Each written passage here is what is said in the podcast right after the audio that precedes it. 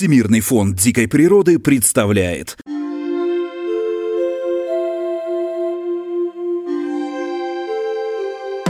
Всем привет! Вы слушаете подкаст Всемирного фонда дикой природы «Как я встретил белого медведя». Это подкаст с настоящей арктической атмосферой. Здесь мы рассказываем интересные истории о природе Севера, о белых медведях и о людях, которые с ними по своей воле или вынужденно встречаются.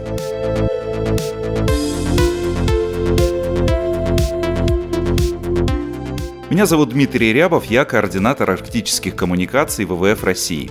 О том, как я встретил своего белого медведя, обещаю обязательно рассказать. Но не в этот раз. Сегодня нас ждет очередное виртуальное путешествие в высокие широты. С нашими гостями мы уже посетили остров Врангеля и лежбище Моржей на Чукотке. Побывали в Ненецкой тундре, заглянули в Архангельск, на острова Новой Земли и земли Франца Иосифа. В общем, исколесили практически всю русскую Арктику. Обязательно послушайте наши предыдущие выпуски, если еще этого не сделали, там интересно.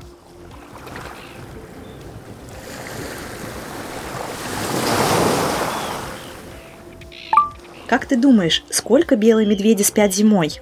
Они не спят зимой, потому что у них там всегда зима. Примерно полгода, месяца три. Они спят, мне кажется, зимой всю всю долгую-долгую ночь. Примерно э, всю осень и думаю и, и всю зиму. И весной где-то просыпаются.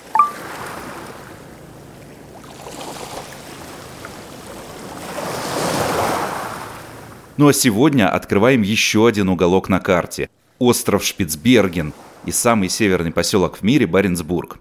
А поможет нам в этом уроженка села Умба, что находится на берегу Белого моря в Мурманской области, тоже север, большой специалист музейного дела, организатор походов, экспедиций, туристических поездок, в прошлом радищик и телевизионщик, а главное человек, который полтора года прожил в Баренцбурге, Ольга Кострова. Ольга, здравствуйте. Да, Дмитрий, здравствуйте. И также приветствую ваших, наших слушателей. Обычно мы начинаем с вопроса, как вы встретили белого медведя. Но я знаю, что вы, как это неудивительно, с ним вживую не встречались. Ну, вот и объясните, как можно прожить в месте, где только и разговоров, что о белых медведях, где каждый турист пытается сделать селфи с косолапом, где медведей действительно больше, чем людей. Вот вы прожили больше года там и ни разу не увидели хозяина Арктики. Объясняйте, как же так? Объясняю, как же так. И даже не, не больше года я там прожила, а практически три года я там прожила. И за эти три года я ни разу не встретила белого медведя, но именно потому, что мы обязательно соблюдаем меры безопасности. А люди, живущие на Шпицберге, не понимают, что это не наша территория, это именно их территория. Они тут хозяева, а мы гости. Специально встречу с белым медведем я никоим образом не планировала, но я видела, что мишки здесь где-то рядышком, а, видели следы их пребывания – и э, расскажу, пожалуй, начну наш разговор с такого интересного случая. Мы живем, жи, жили, живем, говорю, потому что все еще где-то частичка моей души, конечно же, на Шпицберге не осталась. В поселке Боринсбург был есть общий чатик, там мы узнавали какую-то местную информацию оперативно. И иногда бывало так, что утро начиналось с того, что ты просыпаешься, заглядываешь в этот чатик, а там Уважаемые жители Боринсбурга, будьте осторожны, в поселок приходил медведь мы понимаем, что Мишка где-то рядом, недавно здесь был, и можно было с ним нос к носу столкнуться. тот конкретный случай приходила мамочка с двумя медвежатами. А, они переплыли залив Грёнфьорд, на берегу которого Баренцбург находится, зашли в поселок, но наши бодрые, здравые ребята из горно-спасательного взвода такой местный МЧС, МЧС шахтеров. Они отслеживают эту ситуацию, они очень быстро, оперативно, вежливо зверей из поселка выпроводили. Ну, давайте по порядку. Вообще расскажите, как вас э, занесло туда, как вы оказались э, в тысячи километров от Северного полюса? Как же меня туда занесло-то? Носило, носило и занесло. Но я стараюсь в жизни не упускать те возможности, которые она предлагает. Конец 2016 года прям, прям самый-самый конец этого года, практически э, новогодние праздники. Я была в Санкт-Петербурге и некоторые домашние семейные э, дела выполняла, спешила быстрее успеть на новогодние праздники домой. А, ехала на попутке, и вот уже я помню, мы выезжаем из зоны действия мобильной сети, и мне прилетает сообщение от а, моей приятельницы о том, что в поселке Баренцбург на архипелаге Шпицберге ищут музейного сотрудника. По профессии я музейщик, ну, а по зооприроды гид-экскурсовод. А, автор собственных туристических программ по Койскому полуострову, по Терскому берегу в частности. И вот прилетает это сообщение, на тот момент я сотрудник музея петроглифы Конозера, тоже уникальнейшее явление на карте нашего Койского полуострова. И в общем, я задумалась, хотя на тот момент в профессиональной сфере у меня все было более чем хорошо. Задумалась, поблагодарила и отложила это сообщение. И вернулась к нему уже после новогодних праздников. Все-таки еще раз внимательно перечитала. И ни на что не надеясь, я все-таки послала свое резюме, откликнулась на эту вакансию. И через несколько дней э, мне позвонили, вышли со мной на связь и сказали, да, Ольга, мы вас берем. Было 26 претендентов со всей страны, но мы останавливаем выбор на вас. Вы готовы? Ну, ввязался в бой, действуй. Я сказала, что готова, завершила свои дела здесь, на материке, и отправилась на Шпицберген, Баренцбург. Получается, конкурс не очень и сложный для вас был, да? Хотя много претендентов. Да, конкурс был не очень сложный. Тут, наверное, же основную а, роль сыграло мое а, резюме, мой профессиональный опыт. Акцент на том, что европейский Шпицберген, норвежский Свальбард, а поморы его называли издавна Грумантом, а, а я с поморскими традициями знакома. Поморы на Грумант ходили на протяжении многих столетий. Они добывали там морского зверя. И, естественно, после а, поморской истории на Шпицбергене осталось множество артефактов, так или иначе связанных с поморской жизнью, с поморским бытом. Конечно же, любой музейщик, ну не любой музейщик, но я, скажем, скажу, скажу за себя, я не могла упустить возможности с такой коллекцией поработать. Для меня прежде всего был интерес вот в, а, в этой коллекции поморской. И а, так как я культуру поморов знаю, изучала, Помор – этнографическая и этнорелигиозная группа русского народа на побережье Белого и Баренцева морей субэтно смешанного происхождения, восточных славян и финно-угорского населения. Вопрос об этнической принадлежности остается спорным. А, это, наверное, сыграло таким, стало решающим фактором, почему именно мне отдали предпочтение. То есть это и профессиональный интерес, и какой-то своего рода зов предков. Я себя, конечно, к поморам могу с трудом отнести, я всего лишь поморка в третьем поколении, потому что мои предки на Койский полуостров тоже приехали, кто с Вологодчины, кто с Костромской губернии. Хорошо, вот вы прибыли на остров. Как вас инструктировали в плане медвежьей безопасности? Какие там основные правила вообще? Нельзя выходить за пределы населенных пунктов без оружия или без сопровождения э, человека, гида, инструктора, который оружием владеет. А вы специально оружие заводили для поездки? Нет, э, у меня нет разрешения на оружие, я не ношу оружие. Максимум, что я, лично я могла брать с собой, это ракетницу. Есть школа на острове, правильно? И вот для детей проводят какие-то специальные занятия, может быть, инструктажи тоже, ведь это важно работать вот с молодым поколением. Да-да-да, я хочу сказать, что школа и не одна. А, я отмечу для тех наших ваших слушателей, которые про Шпицберген, может быть, мало что знают, это норвежская территория, это архипелаг с очень уникальным, интересным статусом, он находится под протекторатом а, Норвегии, но на нем имеют право вести хозяйственную деятельность, туристическую, научную деятельность. А те страны, их порядка 50, которые в 1920 году подписали так называемый Шпицбергенский трактат. А административным центром Шпицбергена является норвежский городок Лангербьюен, там тоже есть своя школа. Да, и в Баренцбурге есть школа, детский сад. На тот момент, когда я уезжала, там обучалось порядка 50 детей.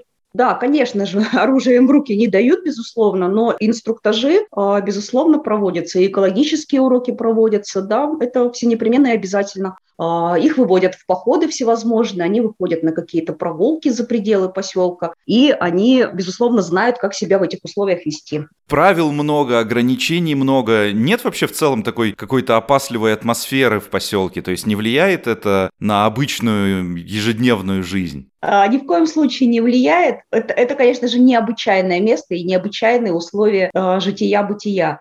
А, потому что ты постоянно, практически постоянно находишься в дикой природе. Живя там, это осознавали и понимали. Я когда своим друзьям рассказываю, я такой пример привожу, что там олени, дикие шпицбергенские олени а, и дикие шпицбергенские песцы Вот как у нас собаки и кошки по городам и селам бегают, а иногда даже олени подходили очень близко к человеку. Конечно же, это неправильно, но кто-то пытался их подкармливать, а, все знали, какими продуктами можно зверя покормить, какими нет. И иногда бывало так, что Олежка, у тебя мог с рук взять кусочек сухарик хлебушка. То есть настолько гармония с природой. Вот, правиль, очень правильное определение – гармония с природой. Там именно что гармония природы э, с природой и гармония с собой. Слушайте, ну вот несмотря на все меры безопасности, практически каждый год случаются несчастные случаи. Можно, конечно, свалить на какое-то русское, пардон, раздолбайство, но на норвежской стороне тоже происходят какие-то ЧП.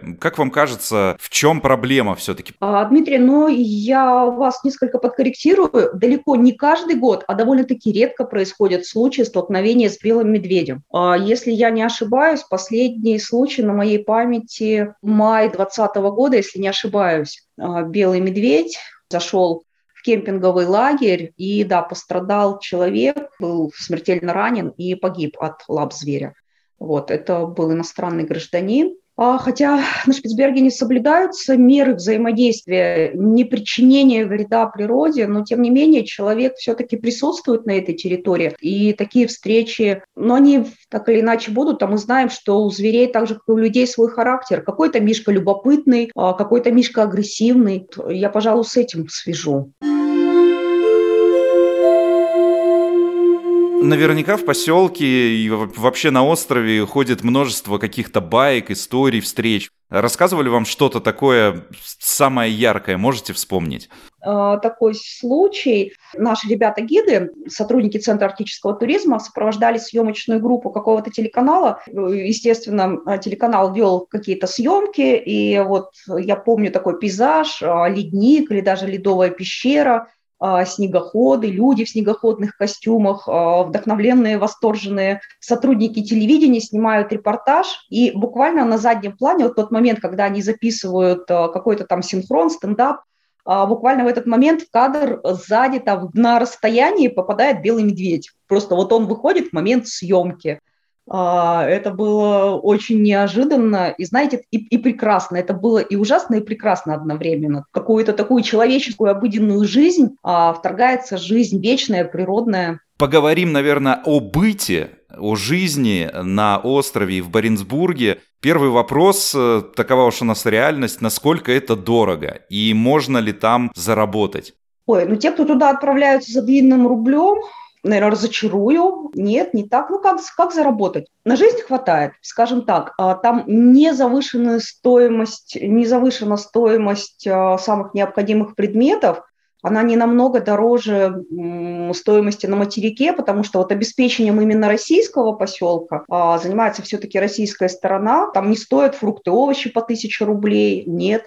На тот момент, когда я покинула Шпицберген, это было чуть-чуть меньше года назад. Ну, в среднем, предположим, килограмм каких-то овощей и фруктов стоил в пределах 300 рублей. А, практически мы получали товары потребления по тем же ценам, что и на материке, может быть, чуть дороже. Конечно же, у нас стоит учесть отдаленность острова и какие-то вот свежие овощи, фрукты а, в поселок завозились в мою первую командировку в 17-18 году, я помню, эти были завозы где-то раз в полтора месяца, а вот уже моя вторая командировка, 19-20 год, там гораздо чаще завозили свежие овощи, фрукты, но, конечно же, не каждый день. Ну, тем не менее, звучит э, довольно приятно, скажем так, по сравнению особенно с некоторыми совсем отдаленными нашими регионами в русской Арктике.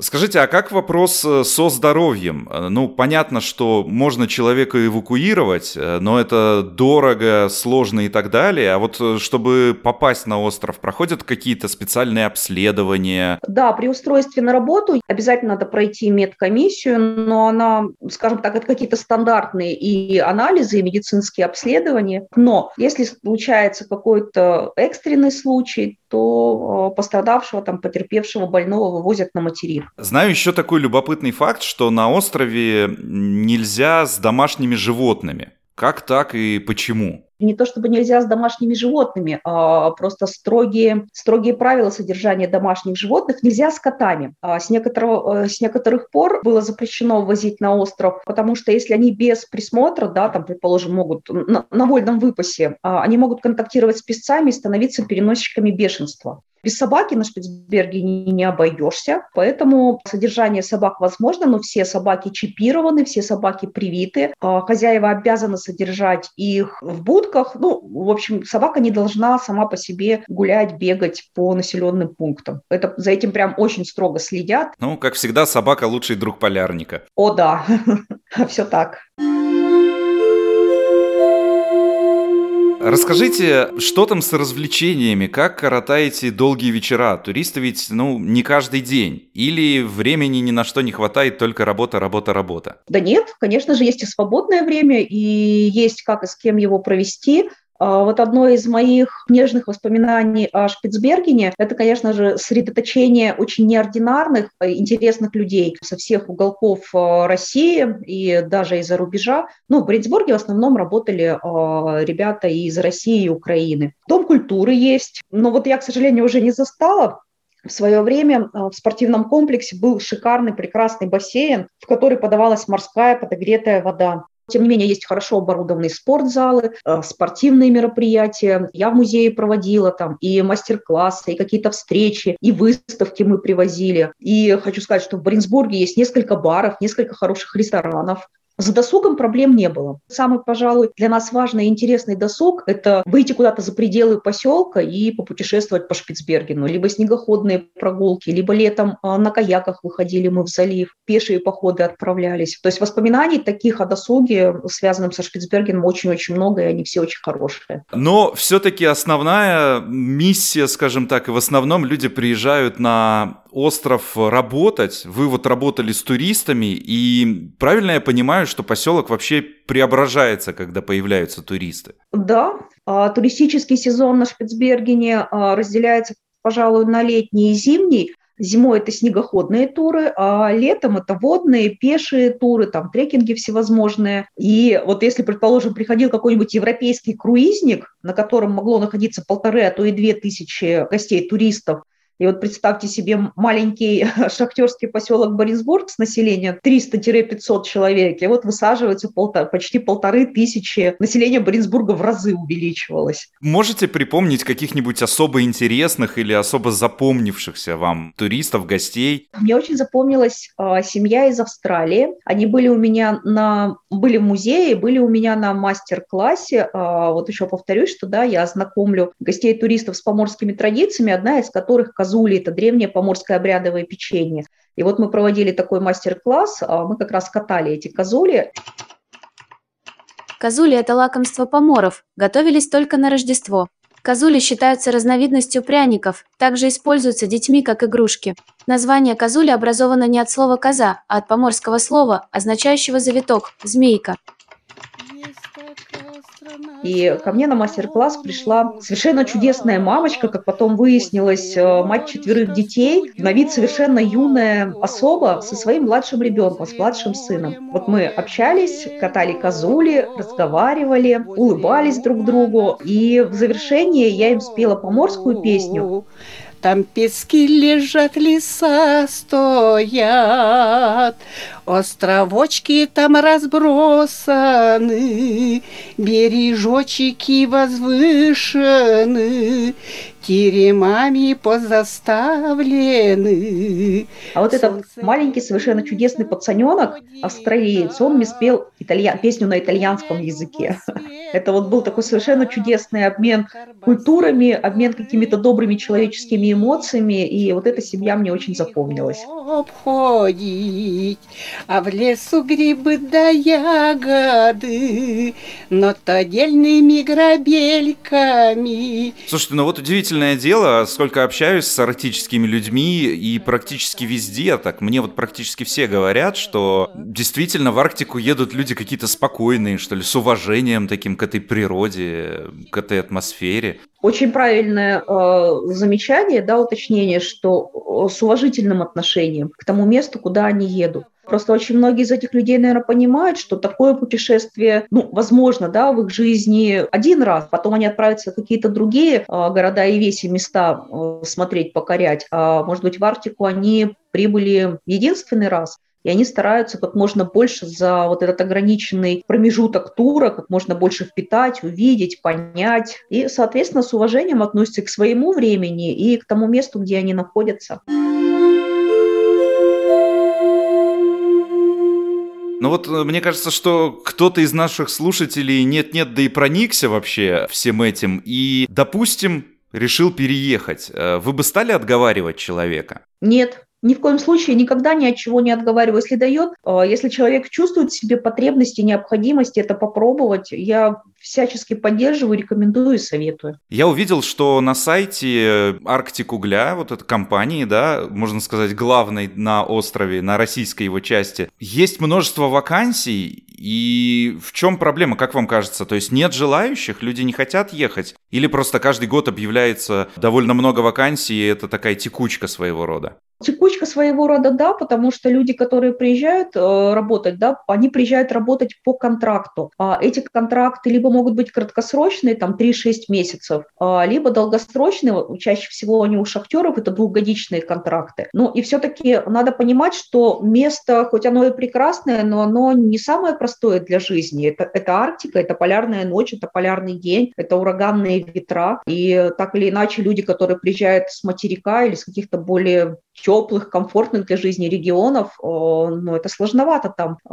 жить очень долгое время. Так или иначе, все равно нужно менять обстановку, делать такой пересменок в жизни в Арктике. А вот, кстати, что нужно обязательно знать, вот прежде чем решиться на такой переезд, на такой резкий жизненный вираж? Что вот, например, вы не предполагали, что будет так, и сильно удивились? Для меня, как для человека, родившегося и большую часть сознательной жизни прожившего в Мурманской области, уже знакомого и с полярной ночью, и с полярным днем, и с холодами, и с морозами, по климату мне было очень комфортно на Шпицбергене. Все-таки надо понимать, что это очень локальное место, и ты просто так не метнешься на выходные в соседний город, к друзьям на дачу на шашлыки, а, или в театр, или в кино. То есть надо понимать, когда ты едешь на Шпицберген, что ты ограничен в передвижении, и очень долгое время тебе придется провести практически на одном месте. Для кого-то это может быть сложным. Пожалуй, это такое основное ограничение, с которым можно столкнуться и к которому сложно привыкнуть. Ну а вообще какие навыки нужно иметь? То есть без чего обязательно не пускают на Шпицберген? Основной навык – это нормальное человеческое общение. То есть э, ты едешь, ты понима... Э, надо понимать, что если человек туда едет, то он в ограниченном пространстве с ограниченным количеством людей. Доброжелательность, взаимопонимание, терпеливость и терпимость – это очень важные качества для человека человека, который готов ехать и какое-то время жить, провести на Шпицбергене. Вот я бы для себя бы, пожалуй, так отметила. Ну и, конечно же, здоровье. Да? Человек должен понимать, что с какими-то хроническими болячками а, не стоит ехать. Ну, в общем-то, тоже э, такие общие вещи, наверное, для всех таких арктических экспедиций, арктических путешествий. Коммуникация, взаимопонимание, терпение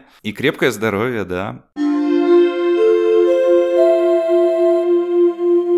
А вы вот э, за по почти три года чему-то новому научились, что-то такое интересное в плане профессии, может быть, для себя узнали, или совсем какие-то неожиданные вещи пришлось осваивать? В плане профессии, конечно, да. Ну, практически единолично мне пришлось осуществить переезд вот этой коллекции, о которой я говорила, а, музейной коллекции старого здания в новое здание, заняться экспозицией, а, привозить выставки. Не то чтобы для меня в профессиональной сфере это новое было, но тут все очень концентрировано. А дело в том, что ну, так или иначе каждый на Шпицбергене, ну вот в том же Баренцбурге, это человек-оркестр. То есть ты должен быть готов выполнять не только какие-то свои функции, но и вовремя подключиться, предположим, на помощь своим коллегам. Интереснейший факт. На рыбалку, на морскую, ходить на морскую рыбалку и быть полноправным членом рыбацкой артели. Это, кстати, было совершенно такой вот удивительный, удивительный и очень яркий опыт в моей жизни. А во второй командировке у нас была организована, когда вот я уже приехала э, во вторую командировку. Э, за год до этого была организована рыбацкая артель из сотрудников также, ну, и жителей, и жителей Баренцбурга, в основном это были сотрудники Центра арктического туризма, ну, и также э, с других подразделений. Мы выходили на лов морской трески, а, мы добывали ее а, и для наших ресторанов, для, для гостей туристов, и для местных жителей в магазин. Треска рыба глубоководная, мы ее вот буквально на вручную со 100-120 метров бывало, бывало приходилось тащить вручную эту рыбину поднимать. Мой самый большой улов – это трещина на 22 килограмма. А бывало так, что, ну, это пилькерная снасть, три крючка на снасти. Бывало так, что пока ты ее со дна тащишь, у тебя уже три рыбины висит. И все это, это надо было достать, поднять. То есть мы э, сначала ловили рыбу, потом приходили на берег, у нас был цех, мы рыбу разделывали. Это все надо сделать быстро, качественно, э, замораживали. Э, и вот, вот это, пожалуй, самый такой необычный опыт в этой командировке, участие в такой промышленной ловле трески. А как вас вообще занесло вот в рыбаки? То есть э, что, что произошло? Или это просто вас позвали и... Нет, не так. Мне пришлось еще э, доказать свою способность, что я могу этим заниматься, что я могу стать полноценным членом этой артели. Туда не всех желающих брали. Конечно же, моя жизнь на Койском полуострове, все-таки в Поморской вотчине на Терском берегу. А тут так или иначе тоже вся жизнь связана с рыбой. Ну да, хотел сказать как раз, что, видимо, поморские корни сказываются. Да-да-да, да, жизнь в Поморской вотчине сказалась. Вот это, да, вот это, пожалуй, самый яркий из необычных опытов моих на Шпицбергене. Планируете вернуться когда-то на Шпицберген? Может быть, э, если позовут поработать или туристам уже? С удовольствием. Не знаю, в каком качестве и когда, но я бы с удовольствием а, опять на Шпицберген приехала. После первой командировки я уезжала с такой уже мыслью, что я не вернусь на Шпицберген. Ну вот, по крайней мере, в обозримом будущем по работе я на Шпицберген не вернусь. И вот я помню эти полтора года между моей моими командировками, вот честно, мне Шпицберген очень часто снился, причем в таких ярких снах. А, это место настолько глубоко мне вот в душу, в память а, проникло, настолько я его полюбила и настолько я себя там комфортно чувствовала, что вот, наверное, так подспудно такая мыслеформа создавалась. И когда меня вновь во вторую командировку на Шпицберген позвали, а, я, конечно же, ее с радостью приняла, и на Шпицберген вернулась. И сейчас я тоже не исключаю, что, возможно, когда-нибудь, либо опять по профессиональной среде, или как турист я на Шпицберген приеду и побываю там. Ну что ж, э, того вам и пожелаем.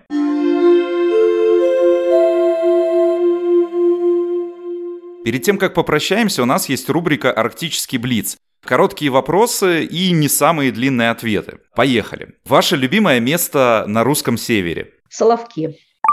Лучший способ согреться в минус 40. Приседать, отжиматься, бегать. Что выберете для путешествия? Снегоход, катер или вертолет? Снегоход. Понравилось за рулем. Если бы белый медведь понимал наш язык, что бы вы спросили у него или ему сказали? Живите долго и держитесь подальше от людей. Ну и последнее, что, на ваш взгляд, нужно сделать в первую очередь, чтобы сохранить природу Арктики? Не трогать ее, ограничить взаимодействие, быть только наблюдателем с короткими визитами. Ну что ж, Ольга, спасибо вам огромное. Интереснейшая беседа. Надеюсь, и мы тоже как-то обязательно побываем на Шпицбергене. Хочу пожелать нашим вашим слушателям, если такая возможность представится, побывать на Шпицбергене в профессиональном плане или в качестве туриста, поверьте, это будет очень незабываемый ваш визит, ваше путешествие. Это была готовая к любым путешествиям, как белая медведица Ольга Кострова. Ну а меня зовут Дмитрий Рябов, и вы слушали подкаст Всемирного фонда дикой природы «Как я встретил белого медведя». Подписывайтесь на нас в социальных сетях, делитесь с друзьями новостями о работе ВВФ России, слушайте нас на всех подкаст-платформах и помните, что даже ваш лайк помогает белым медведям.